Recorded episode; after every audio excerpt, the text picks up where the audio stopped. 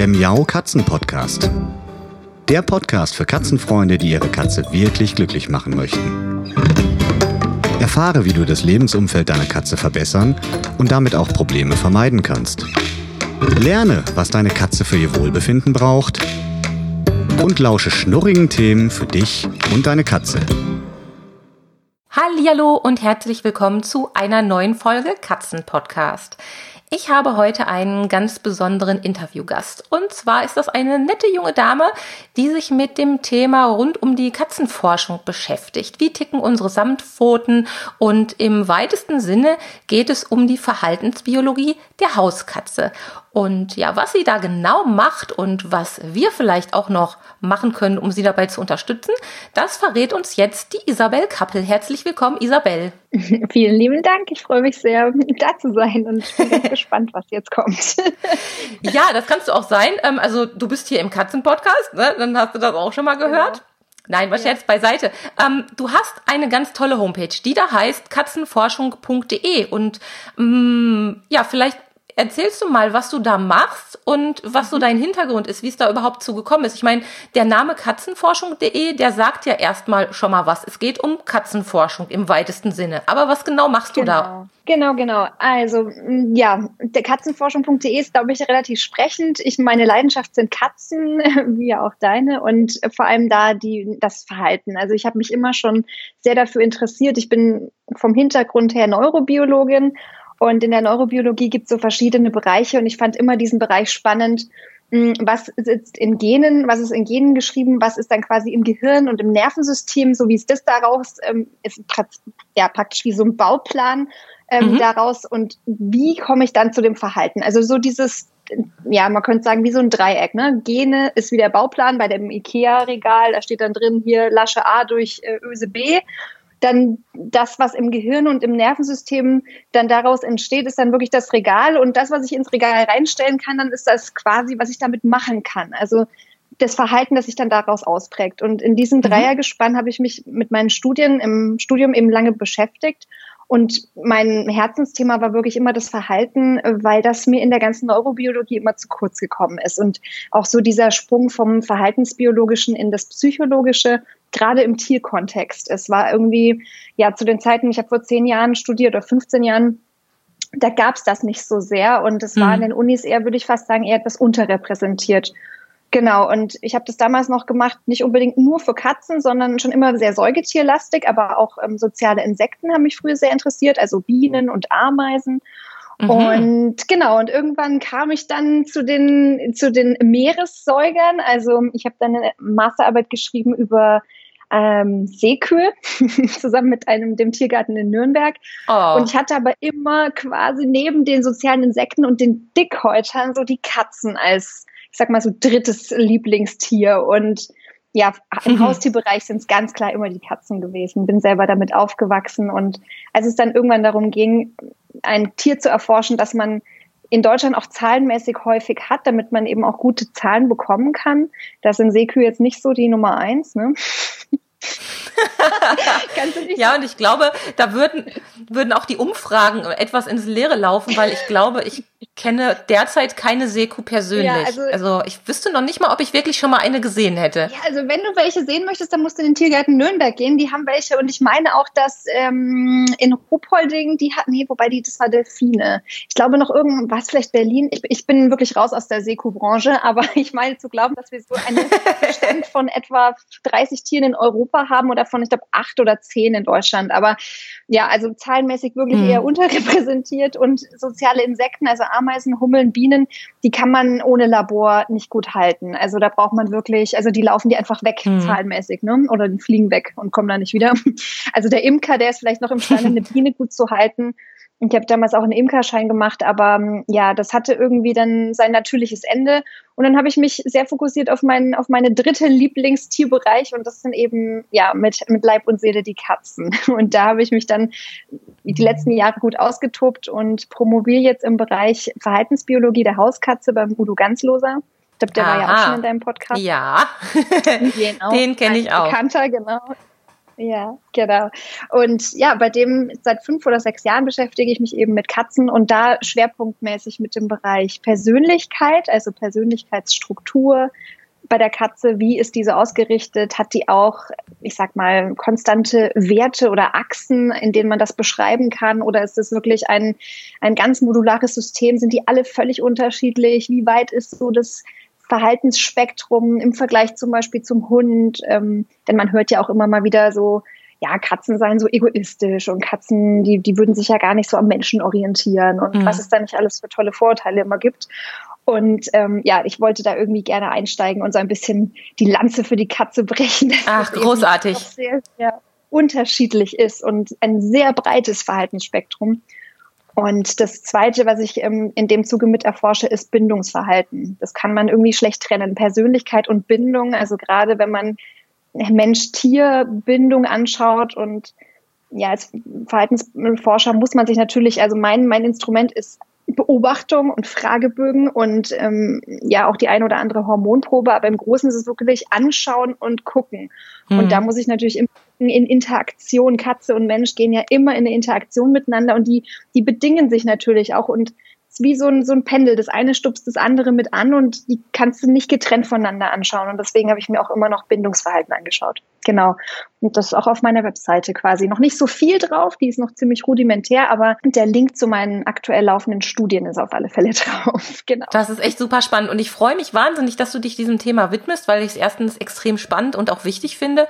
Und es ist ja leider Gottes so, dass unsere Katzen obwohl es so viele gibt und die Katze nach wie vor das Ranking der Haustiere anführt, weit vor den Hunden noch, also an der, wenn man jetzt mal auf die Zahlen schaut, die es dazu gibt, ähm, trotzdem ist die Katze quasi noch am wenigsten erforscht und am wenigsten entschlüsselt. Und da gibt's, glaube ich, echt viel zu tun für dich. Ja, auf alle Fälle. Also genau, da bin ich ganz deiner Meinung. Also ich glaube, wir hatten 2000, ich bin jetzt nicht ganz sicher in den Zahlen, aber 1920 irgendwie 14 Millionen Katzen in Deutschland und auch in den letzten fünf Jahren oder zehn Jahren hat sich da auch nochmal ordentlich was getan. Also das ist einfach, ja, mhm. gefochten Nummer eins und ich glaube bei 10 Millionen Hunden sind wir etwa.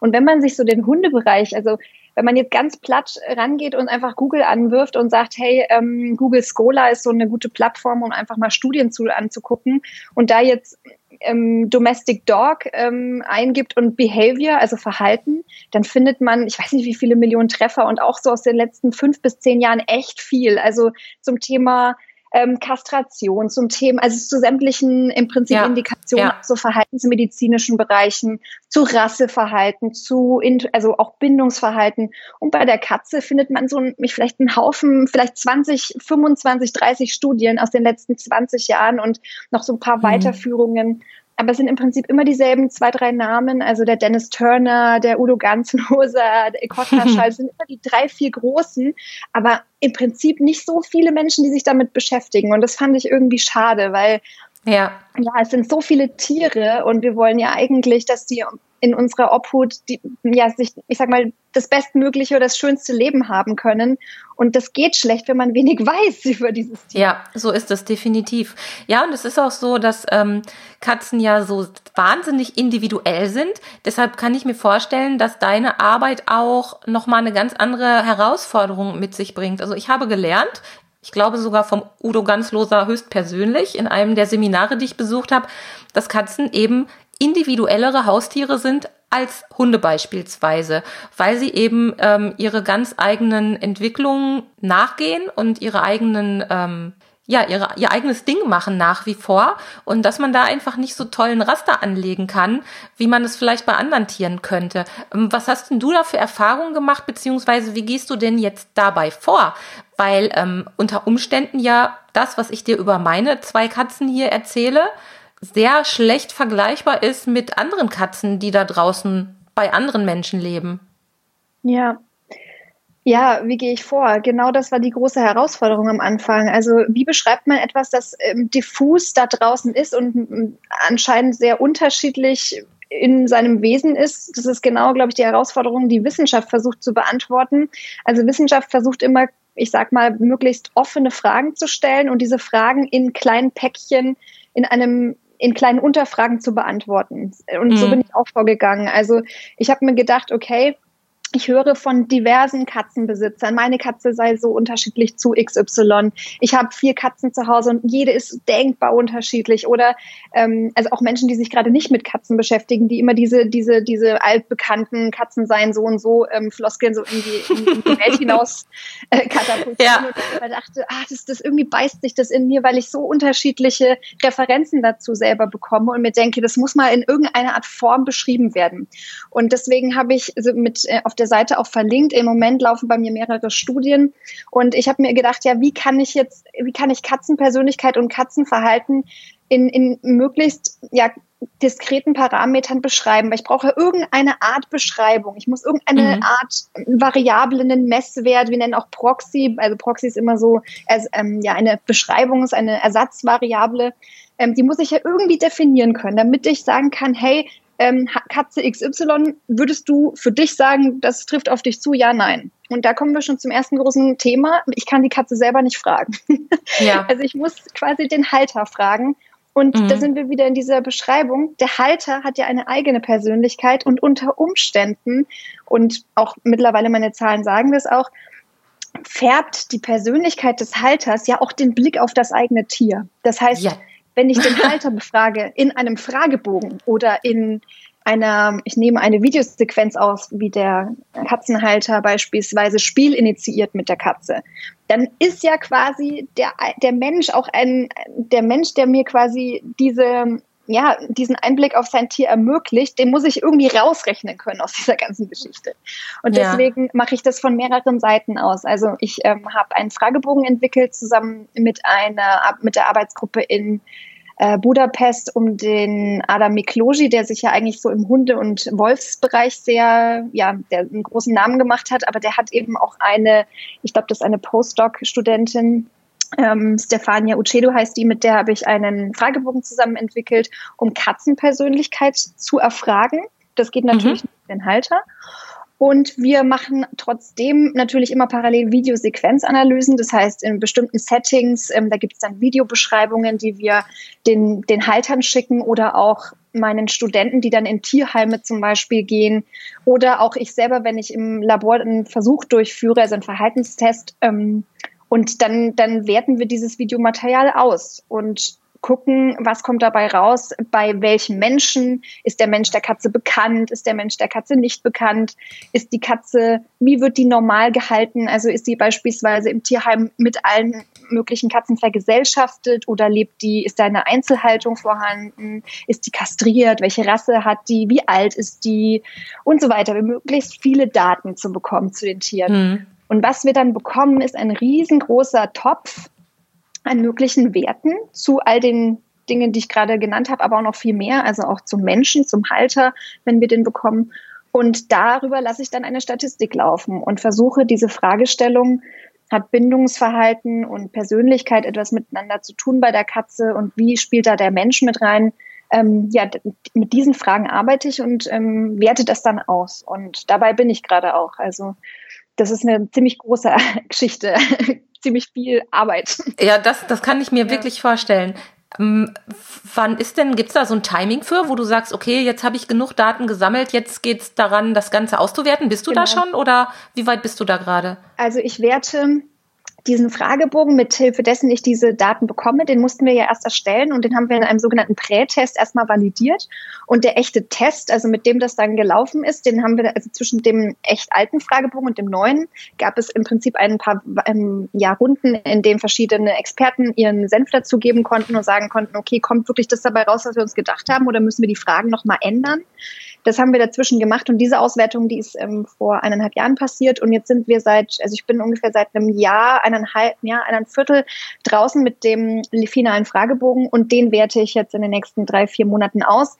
Ich habe mir den vor einem Vierteljahr schon mal so einen aktuellen Stand der Daten abgezogen und habe da schon mal so ganz grob drüber geguckt und war ganz äh, ganz erstaunt, was da alles. Also ich glaube, es waren so knapp 500 Halter mit 500 Katzen da drin. Also was das da ist so ja schon mal was. Das ist ordentlich was, genau. Aber es sind in der Zwischenzeit durch verschiedene Aufrufe ähm, und unser Netzwerk, auch bei dir und bei verschiedensten anderen Udo Ganzloser, noch mehr Katzenbesitzer dazugekommen. Also wir knacken hoffentlich die Vierstelligkeit. Und das wäre dann, das wäre so mein Ziel gewesen, vierstellig zu werden, ungefähr 1000 Menschen mit Katzen da drin zu haben in der Statistik. Und dann, ähm, ja, hoffe ich, dass ich Ende diesen Jahres da auch ja, ein paar gute Ergebnisse bekomme. Das heißt, man kann noch mitmachen. Wir werden auch ja. ähm, zum Ende der Folge hin das alles nochmal vorstellen und damit unsere Zuhörerinnen und Zuhörer auch wissen, wo sie mitmachen können. Ähm, vorweg bin ich jetzt erstmal neugierig. Kannst du schon ein paar Sachen sagen? ein, ein paar Sachen verraten. Also so eine klitzekleinigkeit vielleicht. Ja, ich kann ein paar ein paar Kleinigkeiten verraten. Also zum Beispiel äh, etwas, was ich sehr interessant finde, ähm, das hat jetzt einfach nur mit der Datenlage zu tun. Die, der Fragebogen wird ja über das Internet äh, beworben. Das heißt quasi, es ist ein, ein, eine webbasierte Umfrage und ich poste das auf Social Media, also auf Instagram, über unsere Netzwerke per E-Mail mhm. und so weiter. Und es tummeln sich definitiv andere Menschen im Internet als äh, Menschen, die jetzt einen Fragebogen per Papier beispielsweise ausfüllen, wenn sie ein Kind, äh, ein Kind sage ich schon, genau, das war jetzt Freud, eine Katze im Tierheim ja. adoptieren. oh Gott. Und dann quasi quasi einen ähm, ja, papierbasierten Fragebogen ausfüllen. Das hatte ich nämlich im Vorgang mal in Piloten gemacht und ich merke, dass die Persönlichkeiten der Menschen, die im Internet sind, schon ein bisschen anders sind. Also das ist ähm, die Datenlage eher, es ist tendenziell eher ähm, so ungefähr im Durchschnitt zehn Jahre jünger sind die Menschen. Es sind die meisten meiner Teilnehmer sind eher weiblich. Mhm und ähm, sehr verteilt, also sowohl Großstädter als auch ähm, ländlich Lebende, aber eher in Haushaltsgrößen mit kleinerer äh, Personenanzahl. Also jetzt nicht unbedingt Großfamilie, sondern eher Einzelhaushalte oder Paar und oder mit erwachsenem Kind beispielsweise. Und was ich auch sehr interessant fand, ich habe sehr viele Rassekatzenbesitzer in meinem mhm. in meiner ja in meinem Datenpool drin und das finde ich sehr toll muss ich sagen, weil ich dadurch natürlich auch ein bisschen runterbrechen kann auf ja, Rassemerkmale ja, ja. in der Persönlichkeit. Das war mein großer Wunsch. Ich hatte es aber vorher nicht groß an, also annehmen können, denn der Rassekatzenanteil in diesen 14 Millionen deutschen Katzen, der ist relativ gering im Vergleich zu den Rassehundeanteil in den 10 Millionen Hunden. Mhm. Also ist deutlich geringer. Und ich hatte nur hoffen können, dass ich viele Rassekatzenbesitzer in diesem, in diesem Fragebogen locke. Und jetzt habe ich tatsächlich eine ziemlich große Bandbreite da drin. Ähm, ich kann mal gerade gucken, ich habe den nämlich parallel offen. Aber also ich glaube, über, waren es nicht über 40 Prozent sind tatsächlich Rassekatzen. Und wow. das ist schon deutlich höher als der deutsche Durchschnitt. Und auch sehr gut verteilt ähm, über verschiedene Rassen. Und auch, ich habe sehr unterschiedliche Haltungssysteme drin. Also sehr gut austariert zwischen Freihaltung, also mit Freigang, ähm, Katzen in Haushaltung oder Wohnungshaltung, mhm. sehr verteilt auch männlich, weiblich. Und das ist eigentlich optimal, muss ich sagen, weil dann habe ich eine gute statistische Aussage über das, was ich hinterher sage. Ja, super. Und genau. Ja, also da freue ich mich schon sehr. Das mal zur Datenlage und vielleicht eine kleine Auswertung. Wir haben uns da ja der Katzenpersönlichkeit in Fragen genähert. Und das tun wir in fünf verschiedenen ja, Achsen, nenne ich es mal. Also wir haben Fragen konzipiert für, wie offen und aufgeschlossen ist das Tier. Zweite Achse wäre, wie gewissenhaft und perfektionistisch ist das Tier. Das ist adaptiert aus einem menschlichen Fragebogen, den sogenannten Big Five.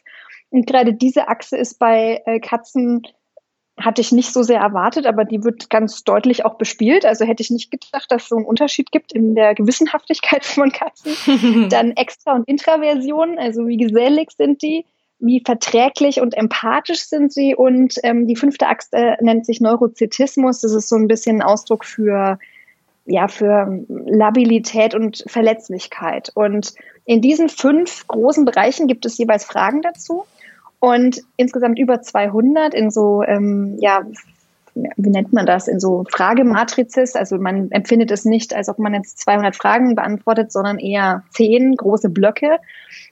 Und ähm, ich kann schon sagen, dass da tolle Sachen rauskommen. Also gerade diese Introversion, Extraversion sieht man sehr deutlich, dass zum Beispiel eher tendenziell ähm, extrovertierte Menschen sich eher tendenziell, also sehr vorsichtig ausgedrückt, auch extrovertierte Katzen suchen. Und dass das auch relativ deutlich in den Daten zu sehen ist. Das finde ich schon mal spannend. Super, ja, total spannend. Und ähm, wenn ich jetzt an so einer Umfrage, also bei dieser Studie mitmache als Katzenhalter, ist das denn so, dass du auch bei einzelnen Rückfragen stellst oder ist das gar nicht möglich, weil es komplett anonymisiert also, ist? Mhm, also wir haben am Anfang eine sogenannte, wir vergeben eine Probanden-ID, beziehungsweise die kann sich jeder selbst generieren. Mhm. Und ähm, es geht wahrscheinlich dann, äh, die Frage zielt darauf ab, ob jetzt jemand sozusagen ein Diagnosewerkzeug auch haben kann, im Sinne von, kannst du mir mal zu meinem Datensatz und meiner Katze sagen, ist die eher introvertiert, extrovertiert und so weiter. Ähm, mhm. Das kann ich schon in Einzelfällen machen. Ich glaube, wenn ich das jetzt für tausend Leute auswerte, dann brauche ich einen neuen Job. Aber ähm, ja, also grundsätzlich über die Probanden-ID, die soll natürlich möglich die Möglichkeit geben, dem, dem Teilnehmer des anonymen ähm, Teilnehmens sozusagen. Aber wenn jemand die eben gerne preisgibt und sagt, hey, meine e eine E-Mail an meine Seite hier info at katzenforschung.de, hier ist die Probanden-ID, kannst du mal gucken, was so meine Katze für eine Persönlichkeit hat, dann kann ich das schon machen. Ja. Wow, das hätte ich jetzt gar nicht erwartet. Und in die Richtung ging ja. es eigentlich gar nicht, aber das ist ja durchaus spannend. Also da ja. werde ich bestimmt mal drauf zurückkommen. Ähm, nee, ich meinte eigentlich ja. eher ähm, auch so, dass du vielleicht bei bestimmten Merkmalen, die über die Fragebögen erhoben worden sind, dass du da vielleicht nochmal Rücksprache hältst, um dir nochmal ein genaueres Bild zu machen. Das, das hat mich interessiert. Inwie ah. Weißt du, inwiefern ah, es da irgendwie eine Connection mhm. gibt, dass du sagst, oh, der Fragebogen oder das Ergebnis hier, das ist ganz besonders, dass du dann da nochmal mhm. zu demjenigen oder derjenigen Kontakt aufnehmen kannst? Das kann ich leider nicht, genau aufgrund dessen, dass wir eben den, ja, okay. äh, den also das wäre sehr schön. Äh, tatsächlich, also ich habe nämlich zu ganz vielen tatsächlich wirklich Rückfragen und denke ja. mir, wow, hätte ich jetzt dieses Tier und diesen, diesen Menschen, ähm, hätte ich die Möglichkeit, die zu kontaktieren, da würde ich direkt nochmal, die würde ich direkt einladen zu längeren Interviews. Aber das ist eben ein Thema im, im heutigen Datenschutzalter, also oder Daten, doch ja. Datenschutzzeitalter, so würde ich es mal nennen, wir möchten eben, dass wir fragen ja auch soziodemografische Daten der Besitzer ab. Also ja. im Sinne von, in welcher Haushaltsgröße leben Sie, in welchem Bundesland leben Sie, ähm, Bildungsabschluss und so weiter. Und das, versch also das äh, verschreckt viele Menschen ja, äh, ja, im verstehe. Sinne von, was machen die mit meinen Daten? Und wir hatten mal eine sehr lustige Zusammen Zusammenkunft mit einem Kollegen aus unserer Arbeitsgruppe, der macht Ähnliches für die Hunde und der meinte dann schon, es gibt schon Menschen, die Angst haben vor irgendwelchen Lösegelderpressungen, wo ich mir dachte, oh je, also nee, wir, wir sind sehr, sehr sorgsam mit der, äh, ja, mit der, mit der Aufbewahrung und Handhabung unserer Daten und deswegen geht es nicht. Aber wenn eben jemand freiwillig sozusagen diesen Datenschutzraum verlässt, indem er sagt, hey, das ist meine Probanden-ID und ich möchte explizit, dann kann ich das tun. Aber das muss ja. jeweils vom von demjenigen ja. ausgehen, der mir die Daten schenkt.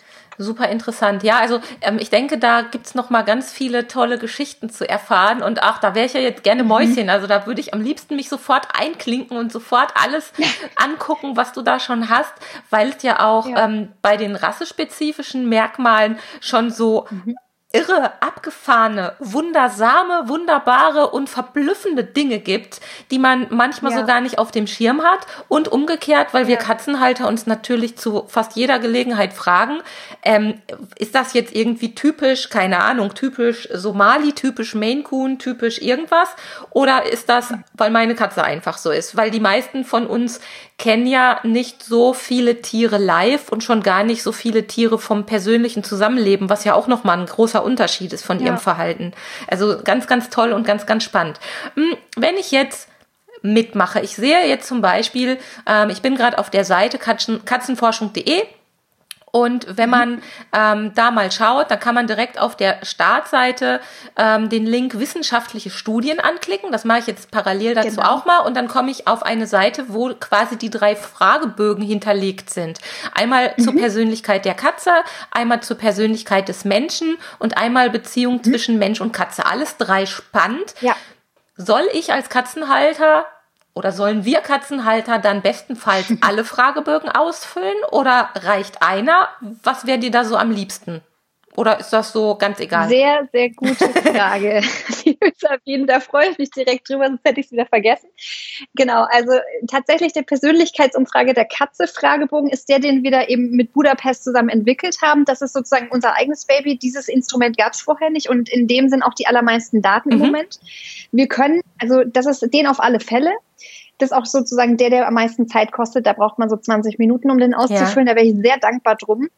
Die anderen beiden, das sind quasi genau diese Querverbindungen. Ich kann natürlich nicht von der Katzenpersönlichkeit und der Menschenpersönlichkeit irgendeinen Zusammenhang oder irgendeine Korrelation ziehen, wenn ich nicht auch alle die beiden anderen ausfülle. Es hat folgenden Hintergrund. Wir hatten es ja gerade eben gesagt, wir machen diese Probanden-ID und diese Probanden-ID, die gibt mir quasi die Möglichkeit, ähm, auch, ähm, also diese Probanden-IDs in allen drei Fragebögen gleich anzugeben. Und die gibt mir die Möglichkeit, diese Datensätze zu korrelieren und miteinander sozusagen in einen großen Datenpool mhm. zu werfen. Und dann kann ich gucken, welcher Mensch hat eigentlich welche Katze persönlichkeitsprofilmäßig und wie sind die Werte, das ist dieser dritte Fragebogen, wie sind denn die Werte in der Bindung, also dieses LAPS, LAPS, Lexington Attachment to Pet Scale, das ist ähm, ein Herr Lexington, der hat diese Skala entworfen und da geht es um die ähm, ja, Attachment to Pet heißt so viel wie die Verbindung zum Haustier und die vergibt da Werte. Mhm. Also gibt einen hohen Wert beispielsweise, dann hat dieser Mensch zum Beispiel eine sehr hohe Bindung zu seinem Tier oder eher niedrige, dann ist es eben eher geringer. Und indem ich jetzt sehe, zum Beispiel, wir machen mal ein Beispiel, Herr XY hat eine hat beispielsweise, beispielsweise Werte für Extraversionen, die eher gering sind. Das heißt, es, es lebt eher lieber zurückgezogen und eher alleine, ähm, ist beispielsweise in den Werten für Empathie und ähm, Gewissenhaftigkeit sehr weit oben. Und jetzt sehe ich das zum Beispiel bei der Katze, dass das ähnlich gelagert ist. Dann würde es mich natürlich interessieren, ist es jetzt passiert einfach zweimal ich sag mal, unabhängig oder haben die auch irgendwie eine hohe Bindung miteinander? Mhm. Also würde der Mensch auch sagen, hey, und wir sind auch, ich würde sagen, meine Katze kommt noch vor allen meinen besten Freunden. oder meine Katze ist mir wichtiger als jeder andere Mensch meiner Familie. Also diese Frage. Dann ist es immer ein Hinweis dazu. Äh, Entschuldige ne? kurz, also ja. diese Frage, die möchte ich, die möchte ich gleich ja. nochmal explizit an unsere äh, Katzen-Podcast-Hörerrunde stellen. Äh, ich habe da eine Vermutung, was da die Mehrheit sagen wird. Entschuldige, aber das musste raus. Genau. Kein Problem. Ja, genau so ist es nämlich. Und das ist natürlich ein Hinweis darauf, okay, die stehen auch in einer engen Interaktion miteinander. Oder jemand hat überhaupt nicht so diese, diese er hat eher niedrige Werte in dieser Bindungsskala. Mhm. Das heißt, der, der hat nicht so viel Interaktion. Das ist beispielsweise eine Bauernhofkatze, die einmal am Tag zum Fressen vorbeikommt und, und sich eine Streichereinheit abholt und ansonsten haben die nicht mit miteinander zu tun. Dann ist es eher ein Hinweis darauf, dass diese beiden Persönlichkeiten zwar auch in der Wechselwirkung stehen, aber nicht so nach starken. Und ich die, also rein rechnerisch ist es dann ein bisschen komplexer, aber dass ich die einfach ein bisschen unabhängiger voneinander mhm. betrachten muss. Und deswegen wäre es wichtig, um diesen Bogen zurückzuspringen, dass ich alle drei Fragebogen von derselben Person bekomme und auch am besten natürlich für dieselbe Katze ausgefüllt. Also wenn jemand jetzt vier Katzen hat, dann muss er sich erstmal eine aussuchen und für, für diese Katze dann ähm, diese drei Fragebögen ausfüllen. Das verstehe ich. Ähm, muss ich denn dann auch damit du da überhaupt eine Verbindung herstellen kannst, die ID immer wieder gleich belassen. Mhm. Das ist, setzt das doch eigentlich voraus. Ja. Klappt das auch? Genau, die ID immer dieselbe für alle drei. Also bisher klappt das mit ein bisschen Schwund. Ja. Ja. ein bisschen Schwund ist immer dabei, aber im Moment. Ja, ja das stimmt. Das, ja. Oh, super spannend. Also das äh, finde ich ganz, ganz toll. Und ähm, ich kann mich ganz dunkel erinnern, dass ich von deiner Arbeit schon mal vor einer gewissen Zeit, anderthalb, zwei Jahren oder so erfahren habe. Mhm. Ähm, aber das ist mir, also da habe ich nicht mitgemacht. Da bin ich mir gerade ziemlich sicher, weil diese Dreiteilung ähm, wäre mir sonst auch aufgefallen und auch mhm. mit diesen IDs, da könnte ich mich sicherlich dran erinnern. Ja. Also Dolly, Pauli und ich werden äh, definitiv äh, dazu stoßen bei euch die Ergebnisse. Ja, wunderbar. Und ähm, ähm, und wir werden mal schauen, ob wir vielleicht auch über den Katzenpodcast hier noch ein paar mehr Rückmeldungen bekommen. Also einmal für dich, dass noch mehr Probanden teilnehmen, ja. aber vielleicht auch Rückmeldungen per E-Mail. Denn ähm, das ist ein wahnsinnig spannendes Thema, was uns alle auch total interessiert. Und ähm, Kannst du denn absehen, wann du da etwas drüber veröffentlichen wirst? Also du wirst ja deine Doktorarbeit darüber schreiben, genau. wenn ich das genau. richtig verstanden habe, korrekt? Ja. Hast du da schon ein Timing? Ja, also ich möchte dieses Jahr, das, diese Studie läuft jetzt ungefähr eben ein Jahr oder ein bisschen mehr und ich möchte jetzt dieses Jahr die Auswertung machen und ich werde meine Doktorarbeit, also Zeitplan im Moment ist, dass ich die irgendwann im Jahr 22 abgebe und verteidige. Das heißt, in den nächsten, im nächsten Jahr muss ich wirklich mit der Auswertung ein großes Stück vorankommen. Und ähm, ja, also ich hoffe bis Ende des Jahres, bis zum neuen, also heute in einem Jahr, sollte ich da schon gute Aussagen treffen können. Und das ist eine von vielen Studien, die im Moment laufen. Also ich habe noch, ja, ich glaube, es ist eine von fünf. Also ich habe dieses Jahr gut was zu tun in der Auswertung, damit ich dann auch wirklich mich mal hinsetzen kann und all die interessanten Erkenntnisse auch zusammenfassen kann. Denn das ist ja, wie ich gerade gesagt habe, das ist im Prinzip eine große übergreifende Frage. Die Frage ist in dem Sinne so eine Art Arbeitshypothese, hey, Persönlichkeitsstruktur und Bindung bei der Katze hat irgendwie was miteinander zu tun. Und ich versuche, die in kleinen Päckchen zu beantworten. Mhm. Und das ist jetzt speziell der Persönlichkeitsstruktur-Päckchen-Teil. Und ähm, da gibt es eben noch ganz viele andere, die nebenbei natürlich wie so ein kleines Mosaik immer wieder so ein kleines bisschen Erkenntnis zu dieser großen Frage beisteuern. Und die Doktorarbeit werde ich, denke ich, auch veröffentlichen. Da bin mhm. ich jetzt auch schon in Gesprächen eben auch in der Arbeitsgruppe von Udo Ganzloser, wie wir die A im Sinne von ich sag mal, Haltungsempfehlungen für Tierheime und auch Privathalter, entweder in Form vielleicht von Buch oder Online-Seminaren oder ähm, Seminaren mit Präsenz. Das wäre ja mal wieder schön nach einer gewissen Zeit der Pandemie habe ich jetzt langsam wieder sehr großes Bedürfnis, ja, in einem stimmt. Seminarraum zu sein mit Gleichgesinnten, dass wir das auch ja verarbeiten und zugänglich machen. Das wäre ja schön und das ist auch das Ziel der Arbeit, diese Erkenntnisse nicht unter den Tisch fallen zu lassen, sondern den 14 Millionen Katzenbesitzern im Bett, oder es sind nicht 14 Millionen, aber sagen wir den 10 Millionen Katzenbesitzern in Deutschland auch zugänglich zu machen. Ja, ja, also ich würde mich äh, wahnsinnig freuen und ähm, gib Gas. Oh ich bin Gott. neugierig. um, eine Sache ist mir gerade noch so durch den Kopf geschossen, ähm, weil ich das häufiger mal beobachtet habe. Ich habe auch mit dem Dennis Turner da für tausend Jahren, als ich ihn mal ähm, selbst interviewt habe, also jetzt nicht für den Katzen-Podcast, sondern lange, lange davor für einen Artikel, den ich mal geschrieben habe. Da habe ich mit ihm genau darüber gesprochen, ähm, wie Katzenhalter im Vergleich zu Hundehaltern sind. Ich weiß gar nicht mehr, wie wir damals darauf gekommen sind. Und ähm, da kamen wir so drauf und haben gesagt, so ja, man sagt ja so gerne, dass Hundehalter per se extrovertierter seien als Katzenhalter. Und ähm, er sagte dann so, das hört er auch immer wieder, aber ähm, er glaubt dann nicht dran. So ist zumindest meine Erinnerung an das Gespräch. Und ich habe wiederum beobachtet, dass in Haushalten, wo es mehrere andere Tierarten gibt als die Katze, also beispielsweise noch zusätzlich Hunde und noch zusätzlich Pferde, ähm, dass da die Katze eine ganz andere Rolle und Position Mhm. in der Familie einnimmt. Hast du Ja. da ähnliches erlebt schon oder ähm, jetzt rauslesen können aus den, aus den Ergebnissen? Also da würde ich jetzt nicht so sehr aus den Datensätzen sprechen wollen, sondern aus dem, was ich jetzt einfach, ich habe ja viele Interviews jetzt geführt und war auf vielen ähm, Bauernhöfen, Tierheimen und so weiter unterwegs und in vielen Privathaushalten noch vor Corona ähm, öfter auch mal mit Hausbesuch und so weiter. Ich würde genau das ich würde das ähnlich bestätigen wollen, wie du das gerade gesagt hast. Also man kann den per, die, diesen per se perfektionierten Katzenhalter, den gibt es in dem Sinne nicht. Das ist sehr, sehr unterschiedlich. Auch natürlich, jetzt, was meine Daten Mhm. sagen, aber ich denke, das ist auch einfach die, die, die menschliche Vielfalt äh, im Charakter, die, die, ja, die, die lässt sich halt nun mal nicht in, in fünf Achsen runterbrechen, sondern jeder hat da seine eigene Kombination. Es gibt natürlich Tendenzen. Und wie du sagst, die Katze spielt, je nachdem, wie sie vergesellschaftet ist, mit dem Menschen in seinem Haushalt. Und zwar auch, ähm, ob es ein, ein Ein-Menschen-Haushalt ist oder ein Paar mit Kindern und ähm, vielleicht noch äh, Großeltern und was auch immer hat die Katze eine sehr unterschiedliche Rolle. Und gerade wenn andere Tiere dazukommen, nehme ich das auch persönlich so wahr, ja, dass die Katze ähm, eine deutlich anderen, also Rolle und oder Stellenwert hat in, in, in der Bindung. Mhm. Also gerade wenn wir so Ja. mit, ähm, also Haltung kann denkbar unterschiedlich sein und dementsprechend auch die, die Katze, das beeinflusst ja die Katze auch, wie, wie, wie die Qualität Ja. und die Quantität der Interaktion mit dem Tier beeinflusst jedes Tier in der Haltung und auch in der Bindung. Mhm. Und das, das ist einfach so, dass beispielsweise, wenn eine Katze auf einem Bauernhof lebt und da sind noch andere Tiere, Ziegen, Hunde und so weiter.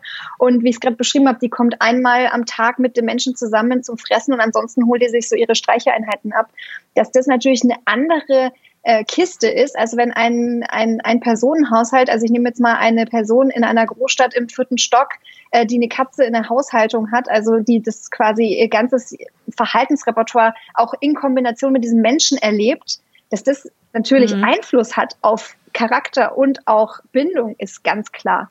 Und die Ja. und ich würde jetzt sagen, dass gerade, es ist ja immer, wir haben eine Gesamtheit aller Katzenbesitzer und ich ziehe eine Stichprobe, sagt man in der Statistik, also nehme davon eine kleine Probe und da erwischt man mal mehr von denen, die in Großstädten wohnen, eher introvertiert sind und eher Katzen in Einzelhaltung haben. Und manchmal erwischt man mehr ähm, die, die eben Katzen ähm, aus dem Tierheim haben und ähm, vielleicht noch andere gerettete Seelen. Und ähm, ja, je nachdem, die, die Stichprobe, die variiert etwas. Man versucht eben auch mit diesen Online-Fragebögen und Interviews und allem, was wir so tun, eine möglichst große repräsentative Stichprobe zu ziehen, wo man eben sagt, das, das, das hinkt jetzt nicht so sehr nach einer Seite. Mhm. Aber ähm, ja, ich sag mal so, Perfektionismus ist ein, wenn man Wissenschaftler ist, ist Perfektionismus kein so hilfreicher Charaktereigenschaft. Von dem her würde ich sagen, ich habe alles bisher gesehen, alles dabei und selbst auch auf Bauernhöfen, wo man vermeintlich denkt, oh, da hat man ja gar nicht so viel mit dem Einzeltier zu tun, habe ich schon sehr, sehr anhängliche, sehr, sehr hohe Bindungswerte gesehen bei ja. Mensch-und-Tier. Ja, glaube ich sofort. Also es ist halt echt sehr vielfältig, sehr individuell und das ist ja auch das, was das ganze Thema so wahnsinnig spannend macht, wie ich finde. Exakt, ja, exakt da kann man sich wirklich ein Leben lang austoben. Also ich habe das nicht umsonst vor fünf Jahren angefangen und dachte am Anfang optimistischerweise, in zwei, drei Jahren habe ich da eigentlich ein gute, gutes Gefühl entwickelt, wo die Reise hingeht, aber nein. ich will sehr lange austoben. Also ja. abschließend, wir dürfen sehr gespannt sein, was da von deiner Seite noch kommt. Ich möchte mhm. nochmal äh, diese wunderbar und eigentlich sehr leicht zu merkende äh, Internetadresse kundtun. Das ist katzenforschung.de und ähm, da könnt ihr Zuhörer die drei Fragebögen vor allem den Fragebogen Persönlichkeit der Katze ausfüllen, ganz gewissenhaft und mit viel Liebe möchte ich doch darum bitten, weil es ist ja für eine ganz wichtige Sache und wir profitieren ja alle am Ende davon, wenn die Isabel da ganz schöne und äh, interessante Ergebnisse veröffentlichen kann. Und Isabel, hast du noch berühmte letzte Worte? Oh je, ähm, ja, also bisher eigentlich, ich würde sagen, das war jetzt so ein kleiner Einblick in meine Arbeit. Ich freue mich wirklich über jeden, der mitmacht und ich bin auch vor allem sehr, sehr dankbar für 20 oder 30 Minuten Minuten Zeit jedes Katzenbesitzers, denn der wird uns wieder ein kleines Mosaik zusteuern mit, mit den Informationen zu seiner Katze. Und mein Ziel ist es wirklich, etwas Gutes für diese Tiere zu tun und auch für uns, dass wir bestmöglich zusammenleben mit, mit mhm. ja, viel Wohlbefinden und viel Gesundheit, dass wir zusammen lernen dürfen. Und ich freue mich über jeden, der mich unterstützt und sage schon mal vorab Danke. Und ähm, ja, ich komme auch gerne wieder, wenn ich noch mehr zu berichten habe von den Ergebnissen. Unbedingt, ich bitte darum. Also an gut. dieser Stelle an dich auch vielen lieben Dank, dass du dir die Zeit genommen ja. hast, mal bei uns im Katzenpodcast vorbeizuschauen. Es war für mich wahnsinnig spannend und ach, ich könnte noch Stunden mit dir darüber ja erzählen, was ich schon so erlebt habe und würde sehr gerne zuhören, was du schon so alles daraus gelesen hast. Aber wir sollten das wirklich mal im Hinterkopf behalten, dass du ganz genau. bald nochmal wieder vorbeikommst und uns noch ein paar Anekdoten aus deinen Ergebnissen preisgibst, weil das ist wirklich genau. ganz, ganz spannend. So machen wir das. Dann bleib gesund und munter. Gleichfalls. Und ich sage bis ganz bald. So machen wir das, liebe Sabine. Ich wünsche euch was. Bis dahin. Tschüss. Tschüss. Das war eine Folge des Miau Katzen Podcasts von Sabine Rutenfranz.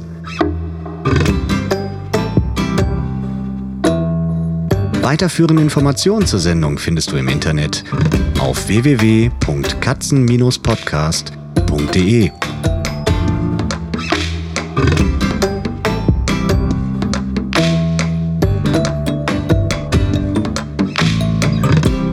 Und jetzt aus die Maus.